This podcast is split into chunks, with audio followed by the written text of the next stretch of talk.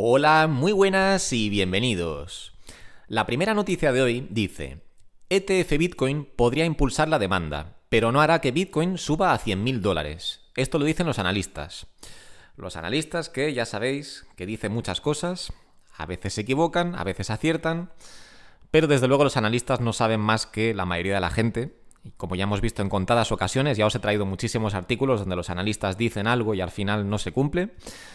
Así que bueno, en este caso vamos a analizar lo que dicen y luego os voy a dar yo toda la información y vais a ver realmente, bueno, pues cómo una vez más están equivocados, ¿no?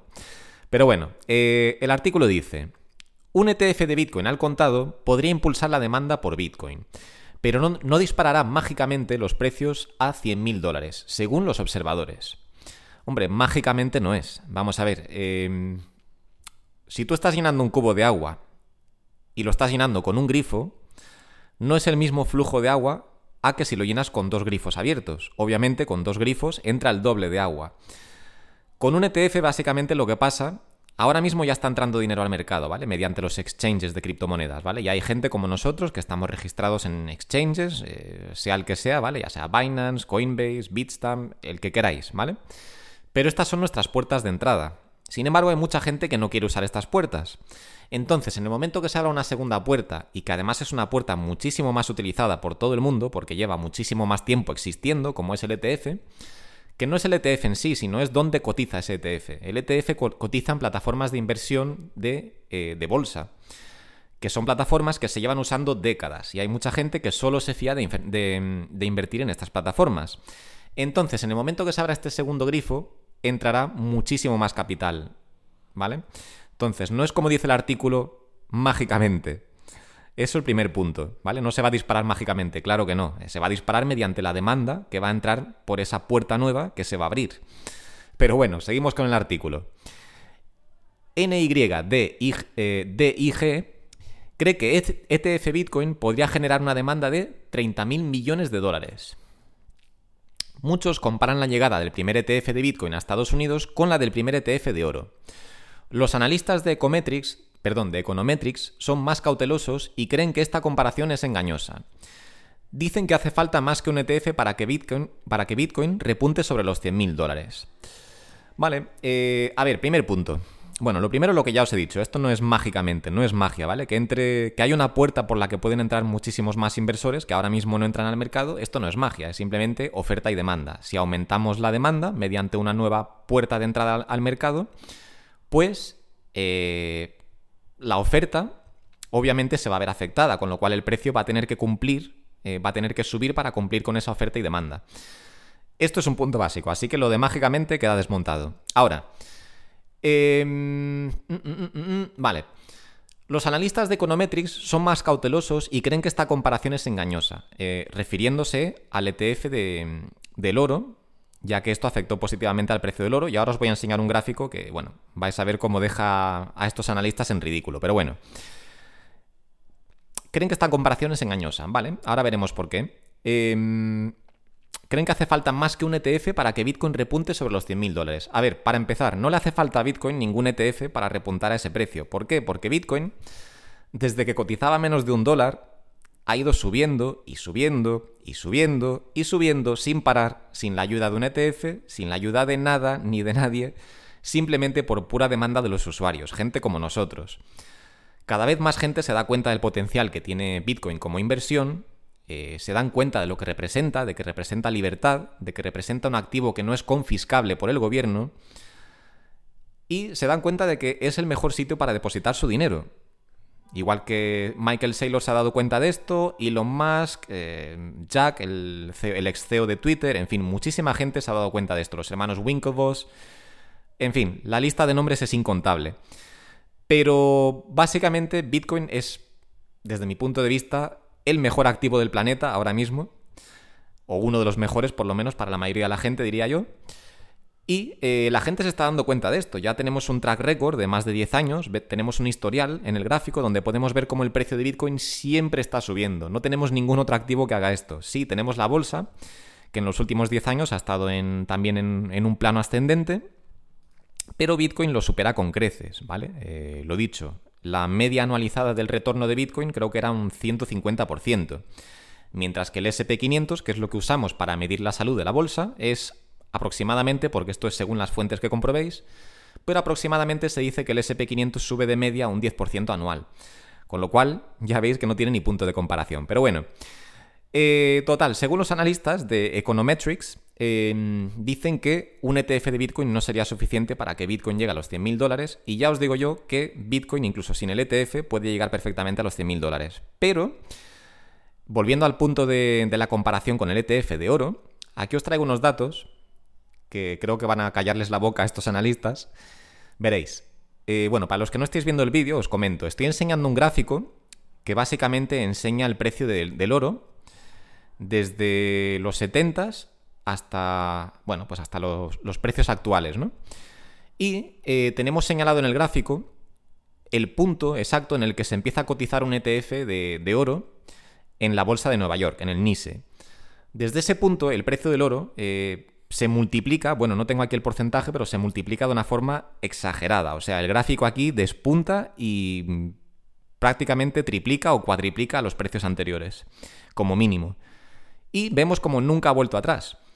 O sea, ha caído, claro que sí, pero jamás se ha acercado a estos precios. Con lo cual, el ETF de, oro marcó un antes y un después. Entonces, que esta gente ahora vengan a decirnos que el ETF no es nada importante, pues perdonad que discrepe, pero como veis en este gráfico, afectó al oro para siempre, cambió el comportamiento del oro para siempre y eh, cambiará el Bitcoin para siempre. O sea, no Bitcoin, Bitcoin seguirá siendo lo mismo, pero el mercado de Bitcoin sí que cambiará por completo. ¿Por qué? Porque entrará todo el capital que ahora mismo no se atreve a entrar. Hay capital que quiere entrar y no puede, sencillamente porque tienen departamentos de gestión de riesgo que no permiten eh, que todo ese capital, todos esos cientos de millones, entren en un exchange, no se fían.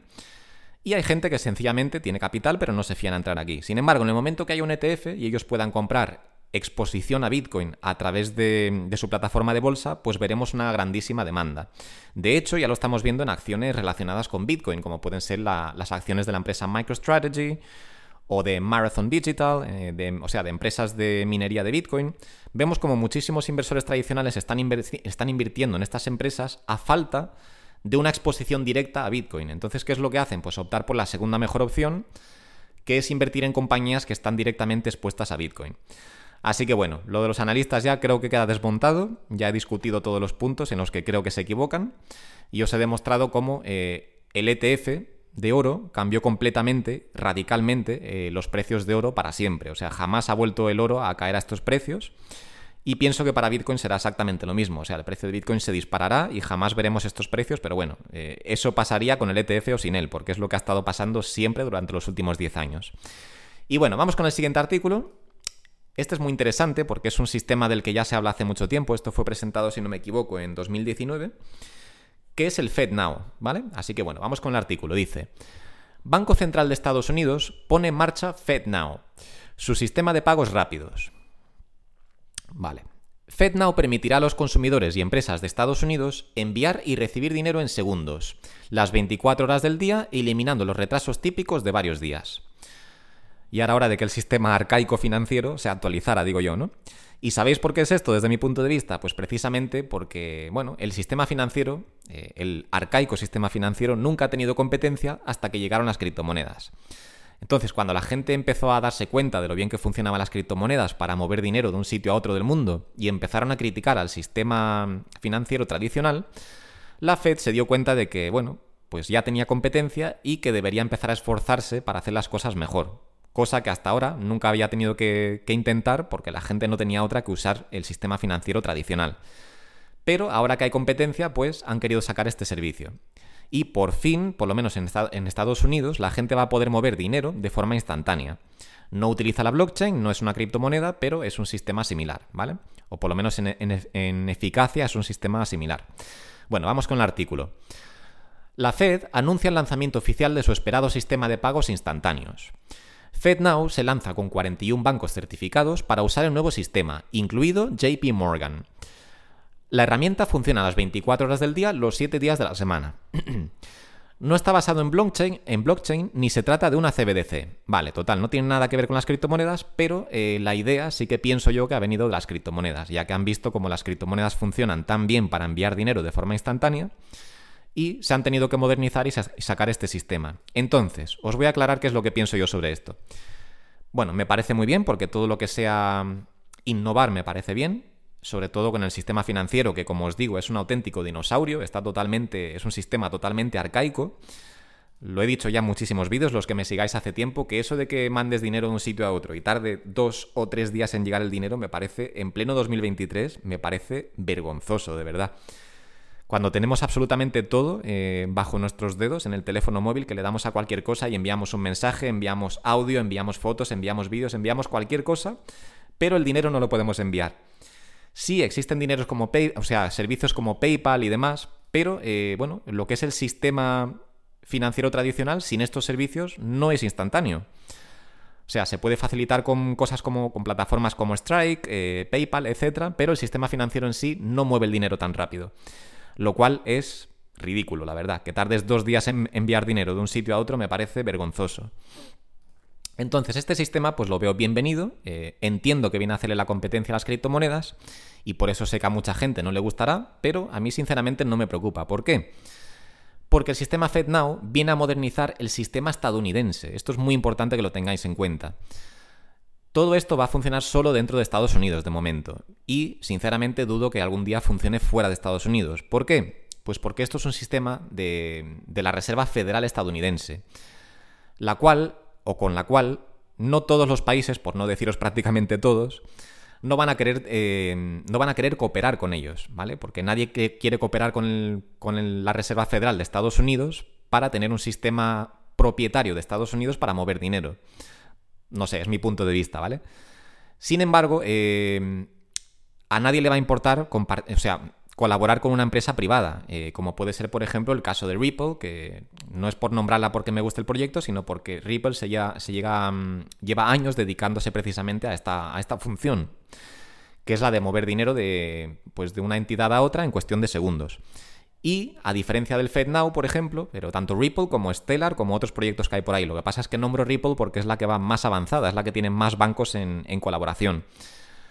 ¿vale? Que esto no es nada de fanboy ni nada de eso, simplemente son hechos desde mi punto de vista. Ripple lleva ya muchísimos años colaborando con muchísimos bancos y su, objetivo es ese, que se pueda mover dinero de un sitio a otro del mundo de forma instantánea.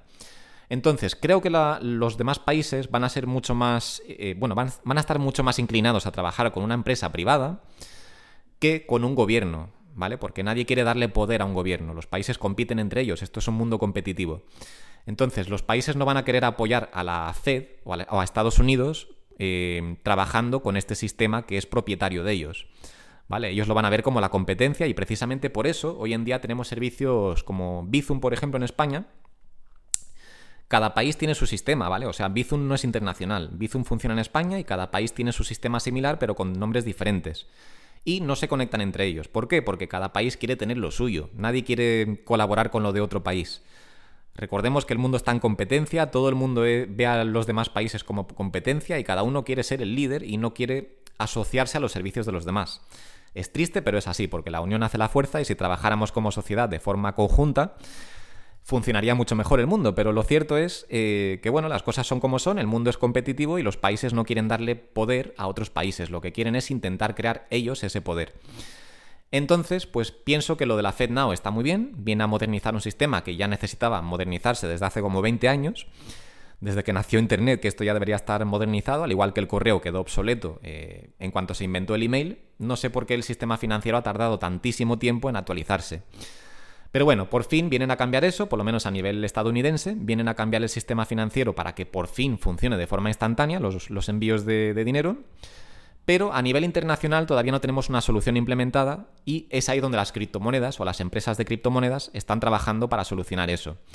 Y lo dicho, aunque no utilicemos, o sea, aunque no utilicemos, por ejemplo, algo como la solución de Ripple, que es para trabajar con bancos y demás, nosotros los usuarios siempre vamos a poder enviar cualquier criptomoneda a una wallet en cualquier otro país en cuestión de minutos o segundos y lo más importante, con total libertad, sin que un banco nos deniegue la transacción ni nos haga preguntas de por qué estamos enviando dinero a, cierto sitio, etcétera, ¿vale? El ejemplo que doy siempre, por ejemplo, siempre doy este ejemplo, los que me sigáis hace tiempo ya lo habréis escuchado varias veces, es que si yo envío dinero, por ejemplo, a Ucrania, que ahora mismo no lo voy a enviar porque no tengo a nadie allí, pero imagínate que quiero enviar dinero a Ucrania, a lo mejor mi banco me pone pegas, o a lo mejor me llaman y me dicen, oye, ¿por qué estás enviando dinero a Ucrania? Porque ahí hay guerra y tal, es un sitio conflictivo, dime, ¿qué te traes entre manos con esta gente? Y pienso que el banco no es quien, es que me parece hasta arrogante por parte del banco, que trabajan para mí, recordemos que nosotros somos los clientes, los bancos trabajan para nosotros y no al revés. O sea, ellos están bajo nuestras órdenes, debería ser así, ¿vale? Los bancos deberían estar ahí para satisfacer a los clientes y no para hacer de padres y preguntarnos y ponernos pegas de qué estamos haciendo y por qué estamos haciendo lo que estamos haciendo. El banco debería callarse y simplemente ejecutar nuestras órdenes. Para eso están. Ellos se llevan comisiones por todo. Ellos tienen nuestro dinero para hacer operaciones mientras que nosotros no lo usamos. Y con eso generan muchísimo dinero. No son quien para venir a decirnos lo que podemos o no podemos hacer. Pero bueno. Entonces, ¿tengo miedo del sistema FedNow? Para nada. Me parece que es un sistema simplemente a nivel nacional para Estados Unidos con lo cual no viene a modernizar el mundo ni viene a amenazar el sistema de las, criptomonedas, que es un sistema internacional. Sin embargo, bien por Estados Unidos por modernizarse o intentar modernizarse, ya que, bueno, eh, el sistema tradicional financiero es arcaico y por lo menos en Estados Unidos se ve que están intentando ponerle solución a esto. Pero lo dicho, mm, va a tardar mucho tiempo hasta que todos los países se pongan de acuerdo en un sistema global ya que si no ha pasado con los sistemas tipo Bizum que tenemos ahora mismo, tampoco va a pasar con los sistemas de envío de dinero bancario, ¿vale? Que en fin, que sería más o menos lo del Bizum, pero lo del Bizum es para pequeñas cantidades, ya que estamos hablando ya de transferencias normales, ¿vale? En plan, si quieres enviar, yo qué sé, 5.000 dólares o 5.000 euros a algún sitio, eso no lo puedes hacer con un sistema de estos tipo Bizum porque son para pequeñas cantidades. El FedNow, por ejemplo, sí sería para modernizar lo que son las transferencias bancarias de toda la vida, ¿vale? Las de cualquier cantidad. Que si quieres enviar 5.000 o 10.000 dólares, que lo puedas hacer de forma mm, instantánea y no tengas que esperar dos días hasta que se lleve a cabo la transacción. Que es que esto no entra en cabeza de nadie. En pleno 2023 no tiene ningún sentido. Así que bueno, bien por ellos y no, no me parece una amenaza. Así que bueno, para los que tuvierais miedo de esto, aquí tenéis mi aclaración, que no quiere decir que sea la verdad absoluta, pero así es como yo lo veo y así es como yo interpreto esta noticia y todo el tema del FedNow. No me da miedo para nada, me parece bien que intenten modernizarse, pero se están modernizando a nivel nacional y no internacional, ¿vale? Con lo cual las criptomonedas siguen teniendo lugar y siguen teniendo muchísimo sentido, ya que compiten directamente con todos los sistemas arcaicos financieros que no consiguen ponerse de acuerdo y moverse a la misma velocidad que el mundo cripto. Y bueno, vamos con la siguiente noticia y dice, Tesla no ha comprado ni vendido más Bitcoin durante el segundo trimestre de 2023. El más reciente balance trimestral de Tesla refleja que aún mantienen en su poder unos 184 millones de dólares en la moneda digital. Por cuarto trimestre consecutivo, balance BTC de Tesla permanece intacto. La compañía no ha comprado ni vendido Bitcoin durante este, durante este último trimestre. Su balance de Bitcoin aún se mantiene en unos 184 millones de dólares. El precio de Bitcoin aumentó a un promedio de 30.400 dólares por unidad entre abril y junio de este año.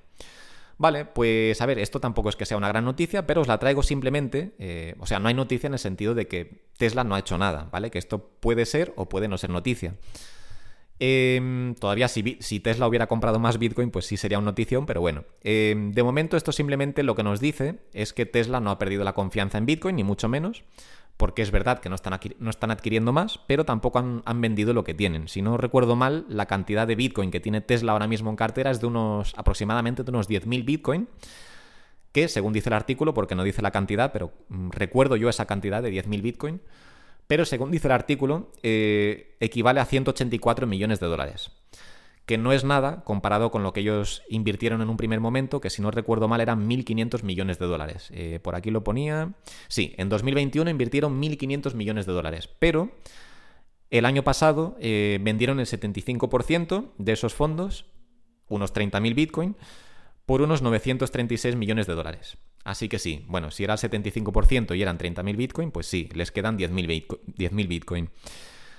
Así que bueno, eh, otra cosita interesante que me ha parecido de este artículo es esto de aquí. Em, vale. En su momento, Tesla planteó la posibilidad de aceptar Bitcoin como medio de pago por concepto de sus automóviles y servicios. Sin embargo, para sorpresa de muchos entusiastas, el mismo Musk anunció días después que dejarían de lado esa posibilidad a razón, a razón por las preocupaciones medioambientales que implicaban las operaciones de Bitcoin. Sí, eh, Elon Musk lanzó un comunicado, bueno, más que un comunicado, lanzó un tweet, eh, ya que él dice todo lo que se le pasa por la cabeza en Twitter. y dijo que, retirarían eh, esta forma de pago mediante criptomonedas porque en su momento implementaron, si no recuerdo mal, eh, pagos con Bitcoin, Dogecoin y no recuerdo si Ethereum también, pero bueno. El caso es que tú podías comprar cualquier cosa en Tesla, incluyendo un coche, con criptomonedas. Pero al final, pasado unos días, Elon Musk lanzó un tweet y dijo que cancelaba esta opción porque mm, la producción de Bitcoin tenía un impacto medioambiental negativo. Y dijo, esto es muy importante y nadie lo comenta ya hoy en día, pero yo me acuerdo perfectamente, que Elon Musk dijo que lo hacía de momento, retiraba esa medida de momento, pero eh, volvería a considerar implementar los pagos con criptomonedas una vez que Bitcoin eh, consiguiera una producción de... Mm, a ver cómo lo digo, que consiguiera un porcentaje de minado superior al 50% con energías limpias. Y eso, señoras y señores, se consiguió este año, hace no sé si fue un par de meses o así, ya lo dije en algún vídeo, pero más de la mitad de Bitcoin ya se produce de forma limpia, con energía sostenible, así que en cualquier momento podríamos tener a Elon Musk anunciando que va a volver a implementar los pagos con criptomonedas. Pero bueno, eh, dice el artículo, a pesar de lo dicho por Musk, analistas hipotizaron que esta decisión de Tesla se debió principalmente a presiones por parte de los accionistas, quienes no estaban muy convencidos de involucrar a Bitcoin u otras criptomonedas en los balances de la compañía. Bueno, esta parte me parece un poco absurda, no creo que sea este el motivo. Sí, siempre hay algún loco que se, que se queja, pero no creo que sea este el motivo de peso por el que Elon Musk decidió cancelar los pagos. ¿Por qué? Pues porque Tesla sigue teniendo Bitcoin en cartera, con lo cual, eh, si a los inversores no les parecía bien la o sea, involucrar a la empresa con Bitcoin, pues esto no le puso solución porque Tesla desde entonces sigue teniendo Bitcoin en cartera, con lo cual está involucrada. Y luego en, lo de, en cuanto a lo de que los accionistas no les gusta involucrar a las empresas con Bitcoin, bueno, pues MicroStrategy es el ejemplo totalmente contrario. Eh, el precio de la acción de MicroStrategy, MicroStrategy no ha hecho más que subir a lo largo de los años porque todo el mundo ve eh, que la empresa está altamente expuesta a Bitcoin y eso les gusta. O sea que el precio de la acción está hablando, está hablando claramente sobre el interés de la gente. Si la gente está comprando la acción de MicroStrategy es porque les parece bien esa gran exposición que tiene la empresa a Bitcoin. Con lo cual no creo que sea este el motivo. Pero bueno, quedaros con eso, quedaros con que Tesla, para los que no lo sepan, siguen teniendo en cartera 10.000 Bitcoin, que no es una cantidad pequeña precisamente, que en 2021 Elon Musk eh, implementó en, la tienda Tesla el pago con criptomonedas, pero luego lo retiró precisamente por la preocupación del impacto medioambiental que conlleva la minería de Bitcoin. Pero eh, Bitcoin o, el minado de Bitcoin ya cumple con los requisitos que puso Elon Musk. Así que en cualquier momento eh, puede que él vaya y anuncie que vuelva a implementar estos pagos. Podría ser algo inminente, quién sabe. O puede que nunca más vuelva a hablar del tema. Pero el caso es que ya cumple con, sus características, bueno, con sus requisitos que era de más de un 50% de, de electricidad que se generara de forma sostenible. Así que bueno, em, sí, lo dicho, hay muchísimas empresas teniendo ya Bitcoin en cartera y Tesla es una de ellas, que mucha gente parece no acordarse de esto, pero muchísimas empresas tienen Bitcoin en cartera, algunas lo, lo desglosan, otras no. Pero ya veis, Elon Musk, como sabéis, es pro Bitcoin y pro Dogecoin también y no creo yo que quiera mantenerse al margen de, invertir en este activo, ya que es, bueno, pues uno de los mejores activos de la historia, desde mi punto de vista es el mejor a, día de hoy. Pero bueno, no sé, ¿qué opináis al respecto? Yo pienso que, que antes o después Elon Musk volverá a implementar los pagos con criptomonedas y puede incluso que compren más Bitcoin para tenerlo en, en, su balance a medida que vean que el precio vuelva a aumentar. En fin, no lo sé. En cualquier caso, hasta aquí las noticias de hoy. Eh, el tema de los analistas, bueno, pues ya he dejado claro que se equivocan con este gráfico que os he enseñado o que os he comentado para, que, para los que estéis escuchando esto, de cómo el ETF del oro afectó a su precio para toda la historia, bueno, o desde entonces lo ha afectado de forma permanente. Tenemos el sistema FedNow que a mucha gente le preocupaba, sé que muchísima gente estaba preocupada con esto porque pensaban que podría dejar las criptomonedas como obsoletas pero ya os digo yo que esto es un sistema nacional, con lo cual no puede competir con el potencial de las criptomonedas, que es internacional, ¿vale? Y la noticia de Tesla, que bueno, no es, no es que sea noticia porque no han hecho nada, pero el, el propio hecho de que no hayan hecho nada, pues ya es una noticia, ¿no? Porque si no venden Bitcoin, significa que siguen creyendo en el potencial que tiene Bitcoin a largo plazo. Sí, me parece desde mi punto de vista, me parece un error que vendieran eh, el 75% el año pasado en, en, los mínimos históricos Y seguro que Elon Musk se acabará arrepintiendo de eso, pero bueno, ya sabéis que también eh, el señor tiene sus planes. Eh, quiso adquirir Twitter y bueno, vendió, tuvo que vender un montón de cosas. Tuvo que vender un montón de acciones de Twitter y puede que la venta de este Bitcoin fuera también para eso, no lo sé. No sé con qué objetivo vendió eso o si es que le hacía, dinero a, le hacía falta dinero a Tesla. No lo sé, pero bueno, en cualquier caso, liquidó casi toda su posición, pero sigue manteniendo 10.000 Bitcoin en cartera, que no es ninguna, ninguna cantidad baja, la verdad. Lo dicho, a día de hoy son 184 millones de dólares, pero en el siguiente máximo alcista podrían ser perfectamente 300, 400, 500 millones de dólares, quién sabe. El caso es que al final la, sacará, la acabará sacando partido, incluso aunque lo haya comprado en precios altos, porque no recuerdo exactamente a qué precio entró Elon Musk con Tesla, pero sí, no fue sobre estos precios, creo que fue por encima, no sé si fue en 40 y algo o 50 y algo. En fin, eh, tuvo un precio de entrada quizás no muy bueno y un precio de salida bastante malo, ya que ha salido en los mínimos, pero bueno. Siguen teniendo 10.000 Bitcoin, así que yo creo que al final, a la larga, le sacarán beneficio eh, con esos 10.000 a todo lo que incluso han vendido, eh, incluso a esos 30.000 que han liquidado en pérdidas. Pero bueno, no me enrollo más. Hasta aquí las noticias de hoy. Como siempre, muchas gracias por escucharme y nos vemos en el siguiente vídeo. Un saludo.